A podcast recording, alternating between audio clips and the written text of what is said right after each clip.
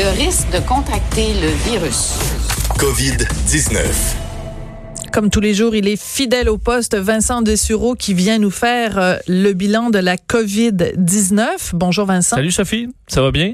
Oui, moi ça va. Écoute, euh, je suis là aujourd'hui. Qui sait où je serai demain? Peut-être de retour. On, une journée à la fois. De retour à la maison, on va voir. Mais euh, ça fait plaisir de, de te voir avec tes belles joues roses. Ah, tu, tu, tiens le fort, Vincent. C'est ça qui est important. C'est ça on qui est, est là. important. On est là. Euh, on va commencer par ce point de presse de Justin Trudeau, euh, où il y a quand même euh, des, quelque chose d'assez important à, à détailler aujourd'hui. Là, cette aide pour euh, les Canadiens qui se retrouvent sans emploi à la, à la, la suite bon, de, de, ce qui se passe présentement. Évidemment, il y a les gens qui ont accès à l'assurance chômage. Eux avaient déjà accès. Le programme est en place. Mais c'était pour tous les autres. Là.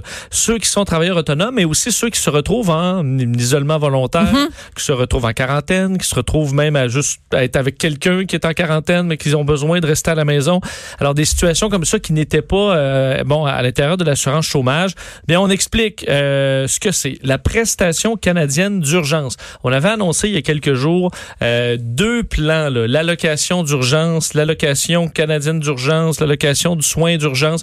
Euh, ça devenait un peu trop compliqué. On a vraiment simplifié ça au plus simple, c'est-à-dire que tout le monde est dans le, le, le même tous ceux qui sont pas couverts par l'assurance chômage auront le, le, même programme, la prestation canadienne d'urgence, c'est 2000 dollars par mois pendant quatre mois. Euh, alors un chiffron, c'est pour tout le monde. On veut vraiment simplifier parce que on se rend bien compte que c'est compliqué de gérer tous les dossiers déjà de l'assurance chômage.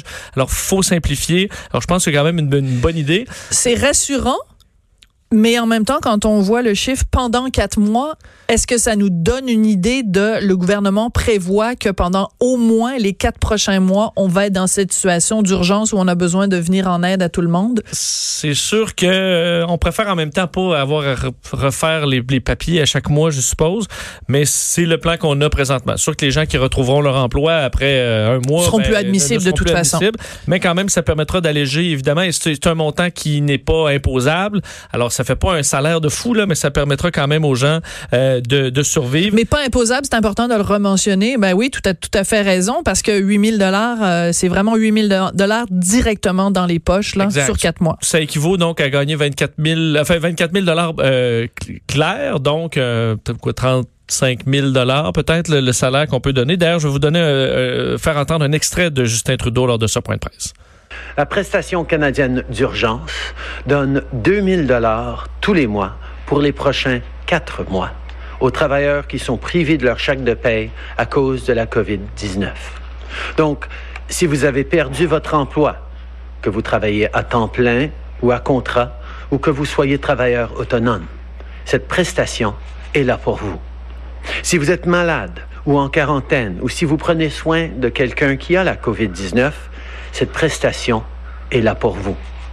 Alors, un site Internet sera en place sous peu et ça prendra dix jours au moment où on s'inscrit pour avoir notre premier chèque. C'est la promesse de Justin Trudeau. Et on espère, on espère que ça va mieux fonctionner que le système de paye Phoenix. Euh, oui, c'est pour ça qu'on a fait simple, je pense, pour éviter les problèmes. Pour que ce soit simple. Écoute, euh, une nouvelle vraiment qui, j'en ai parlé en début d'émission, qui va vraiment, j'espère, euh, faire peur aux gens qui pensent que, tu sais, parce qu'ils sont jeunes, ils ont moins de 40 ans, moi, ça me touchera pas, la COVID-19.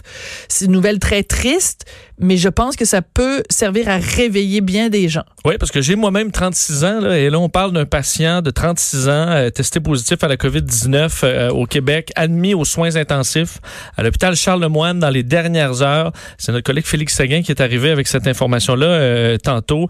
il aurait été contaminé par une personne revenant de voyage. Euh, il serait présentement sous assistance respiratoire. L'homme, selon les informations de Félix Séguin, est un employé d'une pharmacie. Mmh. Alors, ça montre possiblement le veut pas le danger auquel s'exposent certaines personnes qui se retrouvent comme ça euh, encore à devoir euh, travailler avec la population. Alors c'est une onde de choc semble-t-il dans ce milieu-là euh, et ça rappelle qu'on n'est pas à l'abri parce qu'on a en bas de 60 ans ou 70 ans de complications en lien avec la COVID-19. Alors on souhaite à ce patient-là la meilleure des chances. Évidemment, et là, un, prompt, un prompt rétablissement, ouais. c'est sûr. Écoute, les chiffres, ben, j'en ai parlé un petit peu tout à l'heure, les chiffres dans l'État de New York sont affligeants, mais mais fais-nous euh, un bilan mondial. Là, on arrive euh, à 450 000 euh, cas, euh, 20 000 morts. C'est ce qu'on va traverser dans les prochaines heures. Au, au- au Canada, là, on va dépasser les 3 000 cas. Il faudra voir le point de presse. à dont 1000 au 13 heures. Québec. 1000 au Québec. Évidemment, il faudra voir là, la tendance que prend cette hausse, cette courbe euh, au Québec lors du point de presse de M. Arruda. Et tu le disais, aux États-Unis, là, euh, en voie de... En fait, d'ici demain, on devrait euh, atteindre euh, l'Italie en termes de nombre de cas. Et d'ici la fin de la semaine, les États-Unis, ce sera le pays numéro un, le plus touché dépassant la Chine. Euh, à la vitesse où ça avec va. une capacité médicale qui est en dessous de ce que de ce qui est le cas en Europe et c'est ça qui est inquiétant parce que c'est pas Absolument. juste le nombre de cas, c'est la capacité médicale à faire face à ces à ces cas-là et le gouverneur Cuomo qui dit bon on n'a pas assez de lits pour faire face, on a le tiers des lits dont on a besoin. Pays plus industrialisé au monde, ça fait pas. Je sais pas comment Donald Trump va mettre ça en positif, le fait qu'on est rendu le pays numéro un dans les cas. Là, It's huge. Ça, ça va être effectivement... Ça risque de huge, ressembler les à ça. marchés sont en hausse quand même euh, aujourd'hui après le Pour une deuxième relance. journée, parce que hier, 11% quand même, c'est énorme. Merci Exact, beaucoup, merci. Vincent. On va te retrouver, évidemment, euh, de façon ponctuelle, mais toujours professionnelle, à différents moments sur la programmation spéciale de Cube Radio.